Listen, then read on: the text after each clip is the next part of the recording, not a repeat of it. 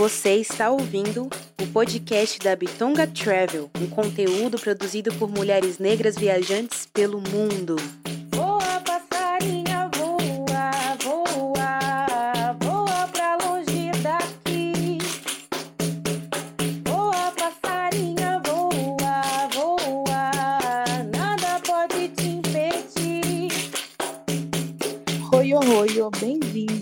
Mais um podcast da Bitonga Travel. Eu sou Rebeca Leteia. Oi, oi, bem-vindas. Eu sou a Dani Romão. Uau, Dani! A gente, ó, dois anos atrás, quando a gente fez a retrospectiva, o destino hoje sugerido, ele já foi pedido por várias correspondentes. E chegou a hora, né? Acho que às vezes a gente planeja tanto uma viagem que ela não acontece quando a gente quer. Ela acontece no momento que tem que ser. Bom, mas antes da gente falar quem é a nossa entrevistada, qual é a frase dela, a gente gostaria de convidar vocês para que nos sigam nas redes sociais, para que vocês classifiquem esse podcast e que a gente também possa ter o seu apoio na campanha do Apoia-se, que acabamos de, de lançar, que está rolando aí nas plataformas digitais, para fazer com que conteúdos produzidos por mulheres pretas possam chegar e possam dar continuidade em todos os cantos do mundo através do seu apoio. Bora lá? Bora lá! Temos aqui hoje uma, uma pessoa que tem o mesmo nome que eu, né? Minha xará. Mas antes de anunciar o nome dela, vamos à frase que tem tudo a ver com essa convidada de hoje. Um futuro diferente é você que constrói, sonhando, mentalizando, visualizando, mas fundamentalmente agindo. E a dona dessa frase é a Dani Benoit, que está aqui com a gente e vai nos levar para um destino que foi muito pedido, que é Fernando de Noronha. Então, bora noronhar-se. Bem-vinda, Dani, ao nosso podcast, tudo bom? Tudo bem, meninas. Muito obrigada pelo convite. É, me sinto super lisonjeada por, por ser notada por vocês. É, viagem é uma das minhas principais paixões. Eu descobri isso é, faz uns 10 anos. É, eu sempre viajo, assim, quando eu tenho cinco dias de dinheiro, obviamente, né?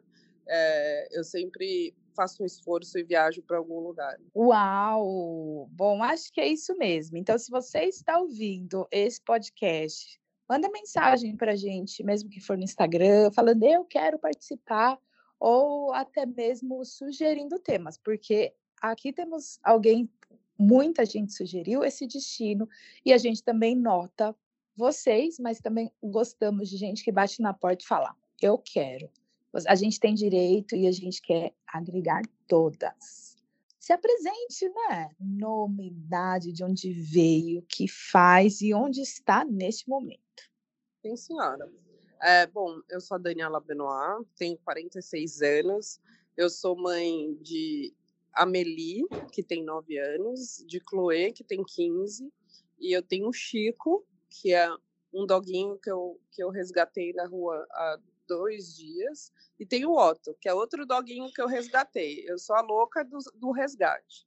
Eu, eu acredito que, assim, a gente tem que dividir é, todas as bênçãos que a gente tem na vida, né? E, e, eu sou uma pessoa muito afortunada. Tive chance de conhecer vários lugares, fazer várias viagens. Eu acredito muito mais em ter experiências do que ter bem material, sabe? Uh, hoje eu sou dona de uma empresa pequenininha que se chama Manas. É, a Manas é, uma, é um coletivo feminino de mulheres que têm conexões é, fortes e estáveis porque estão no mercado há algum tempo.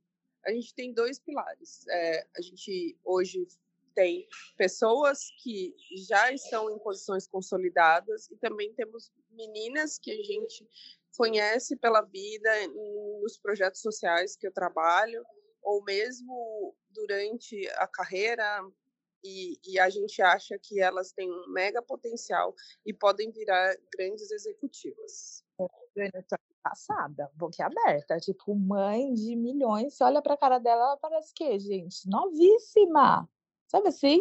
Não, passada e faz tudo isso, que potência. Parabéns. E amei os nomes das meninas, os pets, pronto, já já já tá assim, olha, a gente já está no sofá contando tudo.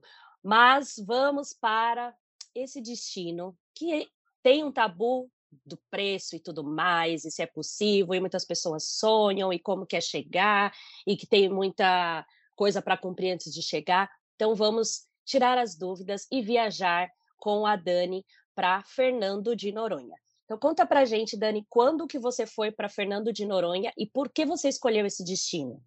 Tá, eu fui para Noronha no meio da pandemia. É, isso foi há dois anos atrás, não foi o ano passado, o ano anterior, 2021. Como estávamos todos, né, presos aqui dentro do país, assim, do ponto de vista de não poder conhecer outros países, eu decidi ir para Fernando de Noronha. Eu, eu confesso para vocês que eu tive uma grata surpresa, assim, é, primeiro pela beleza do lugar, que todo mundo sempre disse, mas tem um clima mágico de preservação e de amor aos animais, assim. É, os locais, eles são incríveis, são pessoas muito legais, mas eu também tive uma série de burocracias que elas precisam é, acontecer para que você possa visitar o lugar. Entendo que exista uma preservação do local, mas também eu acredito que existe muita exploração mesmo turística, sabe? É, você precisa pagar taxa de absolutamente tudo. É, na época precisava fazer exame de Covid, hoje em dia não sei se ainda precisa, mas tinha uma série de normas e você precisa pagar uma taxa para entrar num parque nacional aquático, dois parques você precisa pagar. Só em taxas, na época, eu gastei quase, eu não vou lembrar ao certo, mas quase dois mil reais em três pessoas, eu e minhas filhas. Eu comprei uma passagem é, que tinha um preço de passagem internacional. Eu e minhas três filhas, na época, a gente gastou quase oito mil reais de passagem. Ficamos num hotel super simples, uma pousadinha super simples e acolhedora e mesmo assim é, pagamos 12 mil reais para uma semana. É, no final das contas, ficou quase o mesmo valor que a gente usou para viajar para Disney. É muito, muito caro mesmo. De verdade, ele é proibitivo. É, eu estava preparada, porque a gente estava preso dentro de casa, e aí você, eu acabei guardando algum dinheiro na época, porque eu não podia sair, né? A gente não podia sair, então é, era o lugar mais seguro que eu poderia ir na época, porque não tinha casos de Covid quase. É, quando eu cheguei lá, eu me deparei com uma realidade completamente diferente do que eu imaginava. A discrepância social e a exploração das pessoas da ilha é uma coisa assim assustadora. É, vocês me dizem o que vocês querem que eu conte? Primeiro das belezas ou, ou, ou as agruras? Uau! Olha, interessante até essa comparação, né, é, de de Noronha com, com Disney, né? Da gente até pensar aí preços, valores, destinos e. Bom, pelo que eu entendi bem, você foi com a sua filha e se mal lhe pergunte quantos anos. Chloé tem 15 anos e a Meli tem 9. Na época, uma devia ter 14 e a outra e a outra 8 é, é um passeio muito democrático, assim, né? É um lugar que você vai, é pelo menos a minha viagem foi muito pro dia. Então, para crianças é, é uma das experiências mais lindas que eu acho que elas vão ter na vida, assim, uma das melhores memórias. Viver tanta natureza, sabe? Fauna, flora, preservada num lugar. Uhum. Uau, interessante também, ó. A gente está pagando duas promessas que vocês pediram é, Fernando de Noronha e Viajando com Filhos. E aí não é uma, são duas, uma criança e uma pré-adolescente. Tá pago, né? O programa já pode acabar agora. não, brincadeira. É, você falou da então você falou da hospedagem, né? Que o mais ou menos o preço, mas antes da gente chegar em Noronha, é, contar para a gente como que faz para chegar, né? Então, de onde você saiu, como que faz para ter acesso à ilha, todos os detalhes. Eu, eu não vou lembrar os nomes, tá, específicos, mas assim, quando você compra, eu comprei via um, um agente de viagem, porque eu também não tinha segurança. Eu acho que talvez seja um ponto importante para quem quer ir para Noronha. Porque eles vão acabar informando tudo que é necessário. É óbvio que você pode pesquisar na internet, mas os agentes de viagem acabam, acabam facilitando um pouco a nossa vida. Então, eu, eu saí de Congonhas, Congonhas não, perdão. É, saí de Congonhas. Saí de Congonhas, fui para Recife, de Recife eu peguei outro avião e fui para Noronha, um aviãozinho menor. Uh, chegando lá, eu peguei uma fila enorme, era o aeroporto não era dos mais organizados, aonde primeiro eu tinha que mostrar o meu exame, que era um exame muito específico, é, é um exame que tem que ser expedido por um, um, um laboratório que tenha é, um relatório certificado lá deles, do Covid, e depois, na hora do desembarque, eles já pedem para você mostrar as taxas que você pagou. Você tem que pagar na entrada uma taxa. Eu já fui com a taxa paga daqui para entrar em Noronha. E depois você tem que passar em um dos pontos turísticos, que tem vários lá, é, e, e, pagar essa segunda se você quiser ir em algumas praias, né? Tem algumas praias que são patrimônios preservados, então você tem que pagar uma bela grana para poder ter acesso. São parques ecológicos. Boa! Então tem aí toda uma programação financeira mesmo para cumprir, né? Efetuar o pagamento de todas as taxas, que sabemos que essa é a uma das coisas que acaba limitando as pessoas de conhecer esse lugar que é tão famoso, tão lindo, mas que tem toda essa burocracia para você poder adentrar na ilha, né? É, eu acho que uma segunda coisa também que foi bem interessante que o agente de viagem me auxiliou bastante, mas as pessoas também auxiliam nas pousadas, tá? Em relação aos passeios. Os passeios são muito caros e, e você precisa saber aonde você vai, né? Porque é como uma ilha preservada, por exemplo. Você tem um espaço ali que tem tubarões que, que são não são carnívoros, né? São frutíferos ou, é, ou eles só comem pequenos peixes. E tem um lado que você não pode entrar, que são de tubarões, é, realmente é, é, tubarões que matam, né? Então, é, é, importante você saber onde você vai, escolher, é, ir com uma empresa que, que seja responsável, que te aponte os melhores lugares e o que fazer.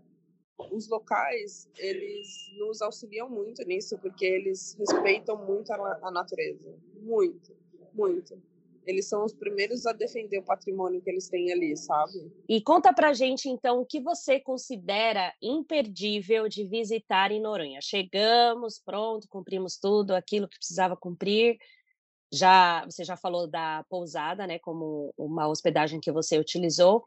Agora, o que você considera imperdível de visitar em Fernando de Noronha? Ah, eu fiz um passeio de barco que era muito legal, que dava a volta pela ilha e eu vi o, os golfinhos, né? É um passeio que eles fazem um churrasco em alto mar, né? Churrasquinho de peixe, óbvio. E ele leva a gente para ver os, os as arraias, os, as arraias, os golfinhos. É, não vi baleia, mas os tubarões. E aí você pode mergulhar em alto mar com os tubarões com as tartarugas, etc. Esse foi o passeio que eu mais gostei. Eles, né, você tem uma visão 360 da ilha. Gente, não satisfeito, você está desconstruindo muita coisa para mim, né? Desconstruindo no sentido de que a maioria das pessoas que eu vejo indo para Noronha, é, quanto mulher preta, né? Que é quem realmente é no meu radar, é, é o meu dia a dia. E eu vejo muitas mulheres jovens, solteiras, a maioria. Acho que eu já vi casais também, né? E você vai com duas crianças, tu e mais duas crianças. E aí, é, e fica uma semana. é só desconstruindo tudo. Então, me fala, quantos dias você acha que é necessário para fazer essa viagem, para poder realmente é, curtir essa viagem? Olha, lá é um lugar tão gostoso que de verdade dá para ficar 15 dias se você quiser, mas você lá você paga é, uma taxa diária, né? Cada dia que você fica tem um valor. Eu de verdade não lembro de cabeça, mas é, precisa ter dinheiro, né? Eu acho que no mínimo uns quatro dias, mas é o mínimo. E você tem toda a razão. Lá é um destino de casais em lua de mel e muita festa de playboy. Essa é a grande verdade. Tinha muitas festas é, à beira da praia de formatura da equipe de medicina ou formatura de colégios milionários, sabe? É, é, é bastante complicado, assim. Como eu disse no começo, a discrepância social é uma coisa que eu nunca tinha visto na vida. Os preços eles são preços. Da, eu, olha, eu nunca fui para a Suíça, mas eu imagino que a Suíça deve ser tão caro quanto Noronha. É bem proibitivo, assim. É, eu lembro que um dia à tarde eu cheguei e eu queria ficar numa uma dessas tipo quiosques assim de praia, né? Um restaurante que é bem famoso, Bar do Meio, e eles têm umas cabanas de praia. E aí eu falei assim, ah, eu quero, né? Quero ficar numa cabana de praia. Ele falou assim, ah, mas tem uma consumação mínima falei assim, tá bom, mas eu vou almoçar com as minhas filhas. Ele falou assim, só que é mil e cem reais, tá? Pra você sentar na cabana. Eu falei, como? Aí ele falou assim, sim, mil e cem reais. Eu falei, muito obrigada, vou estender minha canguinha aqui e vou ficar tranquilo. Já que estamos falando aí desses valores exorbitantes de Noronha, quanto você investiu, né? Quanto uma média assim que você acabou investindo nessa viagem para que as pessoas possam fazer ali seus cálculos né, do que, que, do que, que é possível fazer em Noronha? Ó, oh, eu fiz, deixa eu pensar, eu fiz acho que uns três passeios, talvez quatro. Acho que foram quatro dias que eu fiz passeios. É, todos os dias eu fazia uma refeição só, porque é impossível você almoçar e jantar. Então eu acordava cedo, tomava um belo café da manhã na pousada. Lá por umas três, quatro horas eu comia num restaurante. É, restaurante mais popular para você comer um hambúrguer com batata frita. Eu, minhas duas filhas, a gente gastou 300 reais, acredite se quiser. Três, imagina três pombos no McDonald's, era isso, 300 reais. É, o valor médio de cada refeição meu e das minhas filhas com um drink meu, de alcoólico, e uma sobremesa ou duas, às vezes, que a gente dividia, saía entre, entre 500 e 700 reais cada refeição. Uh, o valor total de investimento, eu me lembro que foi mais de 30 mil, incluindo passagem e todas as taxas e avião. Tá? Então, digamos que eu tenha gastado em parques, etc., mas lá no dia a dia eu gastava com certeza mais de mil reais, todos os dias. Ah, Rebeca sai da sala. Mas Ui, né? Ui. Eu tô falando é, sem nenhum luxo. Eu fiquei numa pousada muito, muito, muito simples, super aconchegante. Todo mundo era muito educado, mas não, não tive luxo. Não era nenhum desses hotéis famosos que todo mundo conhece. Passada aqui, passada aqui. É, então, eu tenho uma pergunta louca, né? Por exemplo, quando eu, eu vi muita gente, né, comentando a respeito da locomoção lá dentro da ilha, porque também paga e assim não tem ônibus, sabe? Ir, fala disso. Ah, tem, então. Como eu, eu fiz quatro dias de passeio, né? Imagina que fiquei sete. Acho que tiveram dois dias que choveram, então eu não, não fui para longe, eu andava a pé. Mas a maioria das coisas eu fazia de táxi. E o táxi é um valor meio tabelado, assim. Para você entrar no táxi era 30 reais. Para andar 500 metros ou um quilômetro, as distâncias são muito próximas, assim, é difícil ter algum lugar muito longe. Mas o táxi é muito, muito caro, porque o preço da gasolina na ilha é, é muito alto. Eu me lembro, se eu não estou enganada, era 11 reais o litro. É, é, é, o dobro daqui do continente, né? Tudo que eles fazem lá, é, eles têm que fazer em, em Pernambuco, né? Em Recife, na verdade e, e eles recebem as coisas de container. Então, por exemplo, normalmente vai uma pessoa da família para Recife de avião para fazer compra de supermercado, para vocês terem uma ideia de quão caro é isso. Então, vai lá, compra, manda num container, tem containers diários que vêm, que podem ir de, de barco ou de avião, e, e assim eles passam.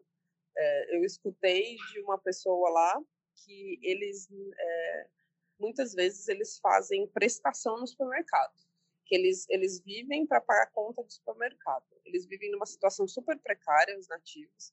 Normalmente é um quarto, não tem luz elétrica, eles não têm chuveiro elétrico, por exemplo, e, e o salário médio, de, eu, eu fui muito curiosa, assim, sabe? Eu, eu gosto muito de perguntar como as pessoas vivem. É, eles ganham entre 2 e 3 mil reais e mesmo assim eles têm uma vida quase que indigna, assim. Eles são muito felizes porque eles têm a natureza à disposição, né? Mas fora isso, é, eles precisam trabalhar em dois empregos normalmente para conseguir comer e mesmo assim pagam a prestação. Foi o primeiro lugar na vida que eu vi que se paga a comida prestação. Gente, passada, passada, passada. Tá? É isso, acho que quando a gente a gente fala muito, né, do turismo, a gente fala muito de ser viajante, mas eu acho extremamente importante a gente ter é, um pensamento crítico, né? Obviamente, sabendo usar, como usar e fazendo o nosso pensamento crítico da nossa criticidade, assim como uma arma, né? Obviamente, né? Como é, usar essa ferramenta da melhor forma, porque se vende uma coisa, né? Se vende Noronha, mas também tem várias outras coisas por trás, né? E minha avó sempre falava uma coisa: você pode dever tudo, mas não deva comida, sabe? Tipo, não compre a comida por prestação. Você pode dever outras coisas, mas a comida a gente tem que realmente tentar pagar, porque depois, senão, trabalha, é, como fala? É, vive. A gente. Ah, enfim, eu sou péssima para fazer os trocadilhos, mas da importância da gente realmente pensar que a gente tem que ter o dinheiro para comer, né? No mínimo. É, eu fico, eu fico me indagando assim se não era necessário que o, governo tivesse um programa, uma cooperativa que desse apoio para essas pessoas que vivem na ilha. Elas não podem é, viver com o mesmo custo de vida que pessoas abastadas que chegam ali é, de uma forma meio que exploratória, né? É, é consomem. Não dá para uma pessoa que vive lá pagar 300 reais no hambúrguer, sabe? eu acho que eles nem conseguem, na verdade, né? Eles têm que comer em casa, etc. É tudo realmente muito, muito caro. É, deveria ter uma intervenção ali governamental, aonde eles tivessem um supermercado para os locais, não sei, algum tipo de subsídio, que não faz sentido, não faz sentido. É, imagina eles viverem, as pessoas, a maioria das pessoas que eu conheci ali viviam em, em um quarto que tinha um fogãozinho eu nem sei te dizer qual é, eu não fui em nenhuma dessas casas, então não sei te dizer como era isso. Mas assim, com toda certeza eu sei que eles não tinham luz elétrica para um chuveiro. Então, acho que falta olhar um pouco. Enquanto a gente vê pousadas luxuosíssimas que custam 4, 5 mil reais por dia, é, as pessoas que estão trabalhando ali não têm o um mínimo, sabe?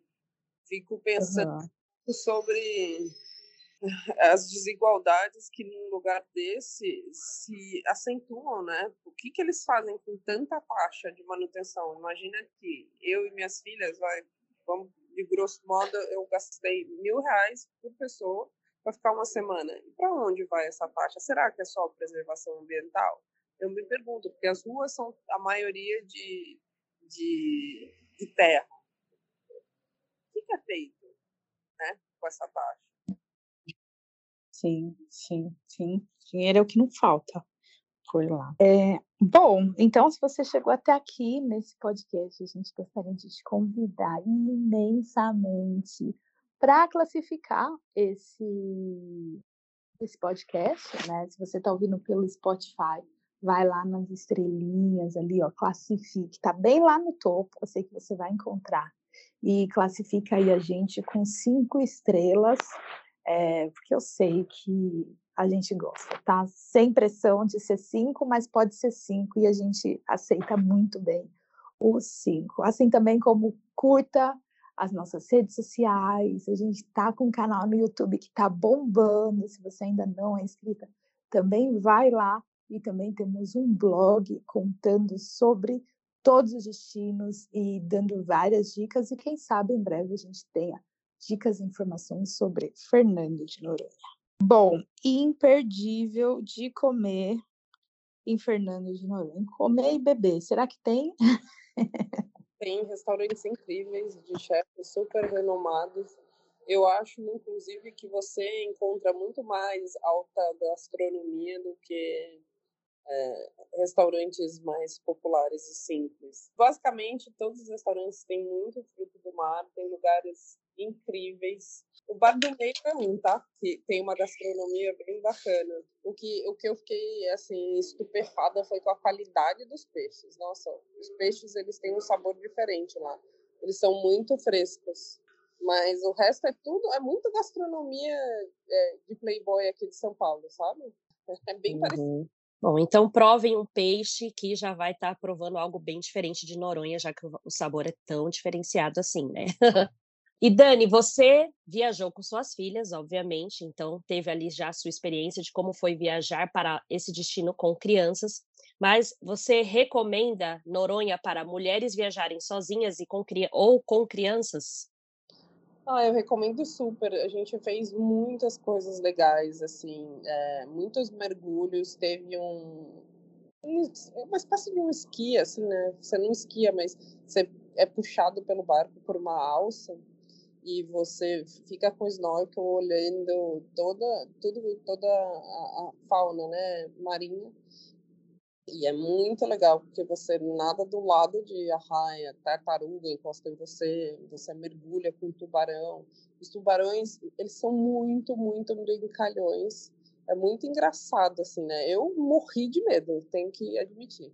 Mas eles são muito brincalhões. Também tem umas grutas que você desce para uma praia muito legal, onde você é, consegue desfrutar de uma natureza que você não vê em nenhum lugar sempre com muito cuidado, porque lá tem muito coral, né?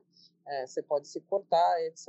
Tem a Praia dos Tubarões, que fica num canto próximo de um farol, que são tubarões gigantescos. É, esses sim são super perigosos, mas você fica, você pode admirar por horas ali é, como é que eles interagem. Eles estão bem próximo da praia e você consegue ver de pertinho. Eu acho que dá super. Tem uma noite, tem uma vida noturna lá. Eu percebi, né? Não, não foi meu caso, eu não saí nem um dia à noite, assim, para badalar, mas o Bar do Meio é muito famoso lá. E tem música, e tem, tem balada lá, assim. É, se mulheres solteiras quiserem ir, mas é um estilo de vida de jet set internacional, né? Tendo claro que não é uma característica de praia como a gente tem aqui em São Paulo, por exemplo. Você pode ir de chinelo, de shorts e camiseta. As mulheres chegam às sete horas, elas já estão de banho tomado, de vestido de balada e, e maquiagem. Passada. Bom, desse destino, teria alguma informação, alguma curiosidade sobre cultura negra? Olha, sinceramente, se tem, eu não vi e eu achei, inclusive, é, eu, eu fiquei bastante desapontada, assim, porque eu lembro que a primeira noite eu cheguei, fui num restaurante ali, num, num lugar que é o Buchicho, e, e eu tava, eu tinha acabado de sair da praia, como eu faço em qualquer lugar do mundo, sei lá, já fui para Grécia, já fui para Croácia, você chega de short, camiseta, e chinelo, senta no restaurante, janta e, e toma drinks e depois vai para casa, toma banho, se você quiser sair, etc. Quando eu entrei no restaurante, eu e as duas crianças, primeiro que eu sou uma mulher negra, retinta, e minhas filhas elas são é, elas são pardas, é, bem bem próximas do branco mesmo. E, e aí eu fui super olhada, assim, sabe? Um jeito meio diferente, aquela casa, cara assim, hum, será que ela vai pagar? Será que ela deveria estar aqui?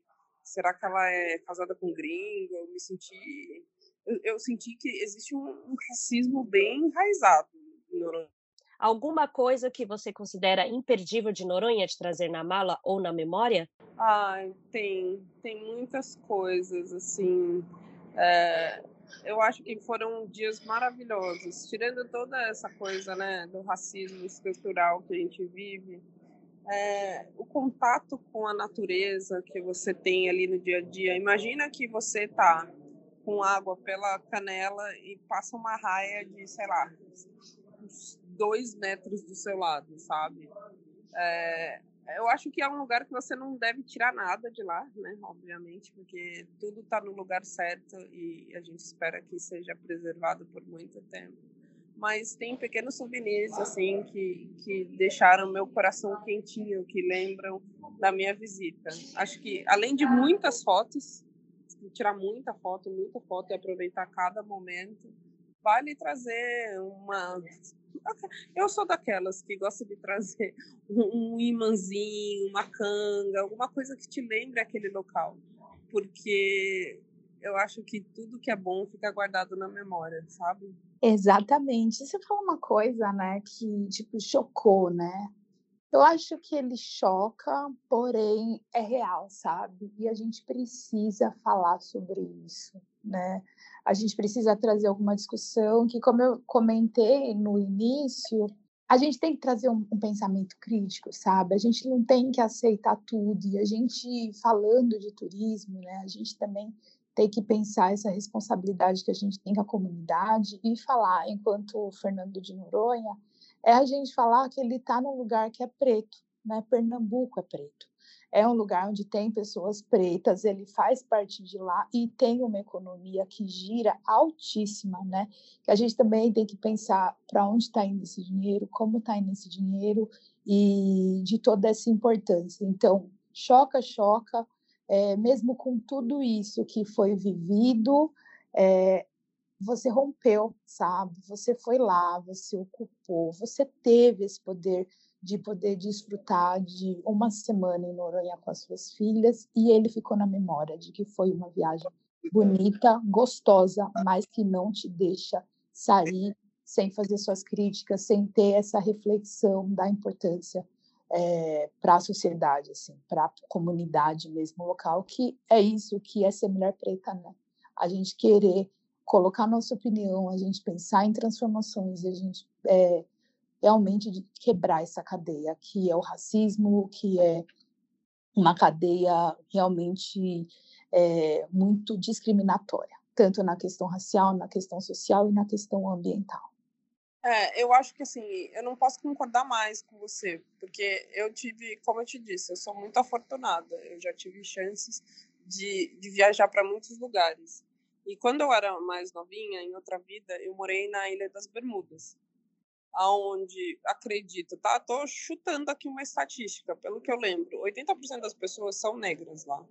E elas também tinham condições análogas assim, de ter que trabalhar muito porque estavam num espaço que não era continental, era uma ilha de 100 quilômetros, você podia dar uma volta nela durante o dia de scooter mas elas tinham muito mais dignidade e respeito, sabe? As pessoas que visitam ali, elas têm consciência que elas não que as pessoas que moram lá são seres humanos e que elas precisam ser bem tratadas.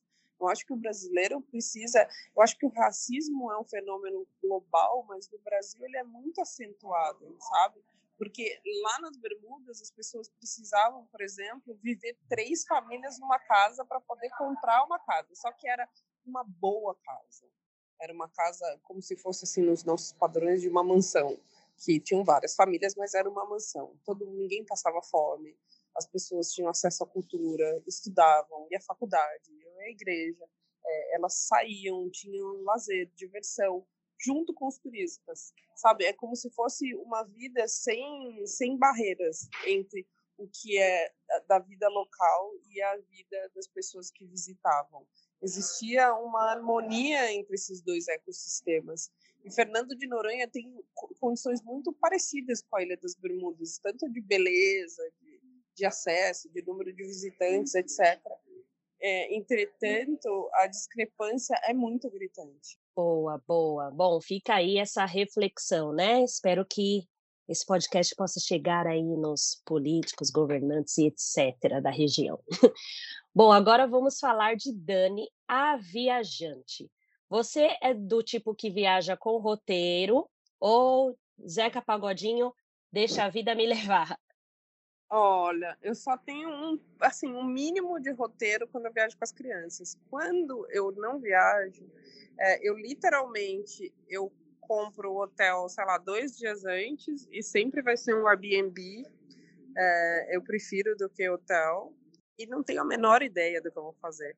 Eu chego lá, olho uma agência de turismo, olho um, um site desses e falo: o que, que eu vou fazer hoje? Eu adoro, adoro mesmo pegar, é, sair andando pela cidade, acordar cedo, sair andando e olhando as pessoas. Eu tenho hábito, acho que 80% das minhas viagens eu fiz sozinha. É, adorava muito quando tinha aquelas, aquelas, aqueles patinetes em alguns países ainda tem, mas é, eu acho que aquele boom acabou, que eu pegava um patinete e saía pela cidade olhando tudo. Adoro sentar no café, tomar uma taça de vinho e ficar vendo o costume das pessoas, sabe? Eu sou aquela pessoa que senta no café e começa a conversar com o garçom e perguntar sobre tudo da vida dele, como ele vive, o que ele faz, quem ele é, de onde ele veio, é, qual, é o, qual a principal corrente migratória é, como que eles vivem, se a vida é decente, se não é, quais são os sonhos. É, eu sou dessas. Amamos. Olha, está em São Paulo, eu e Dani, a louca já falando, colocando a Dani no meio. Queremos esse encontro contigo. Qual que é o seu destino dos sonhos? Ai, menina, eu tenho tantos. Eu acho que o mundo é tão grande. Em cima da minha cama tem um mapa do mundo, assim, sabe? É, acho que eu quero começar a pintar ele. Eu, eu já fui muito. Eu morei na Europa, né? Quando eu era mais jovenzinho, eu morei na Europa, consegui ir para vários lugares. É, eu, eu, eu, na verdade, eu, eu tenho uma rotina de viagem meio interessante. Eu primeiro vou para os lugares que não são os mais óbvios e depois é, eu vou para os mais populares.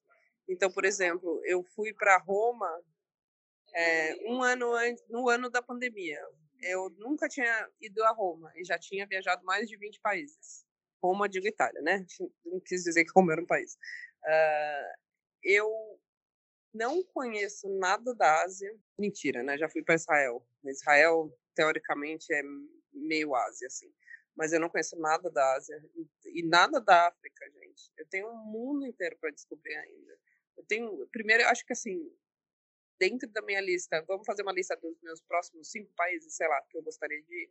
Eu quero muito ir para Jamaica, porque por razões óbvias. Primeiro que eu sou super fã de reggae e eu tenho essa ilusão. Eu vou encontrar todos os filhos do Bob Marley tocando para mim, sabe? A louca.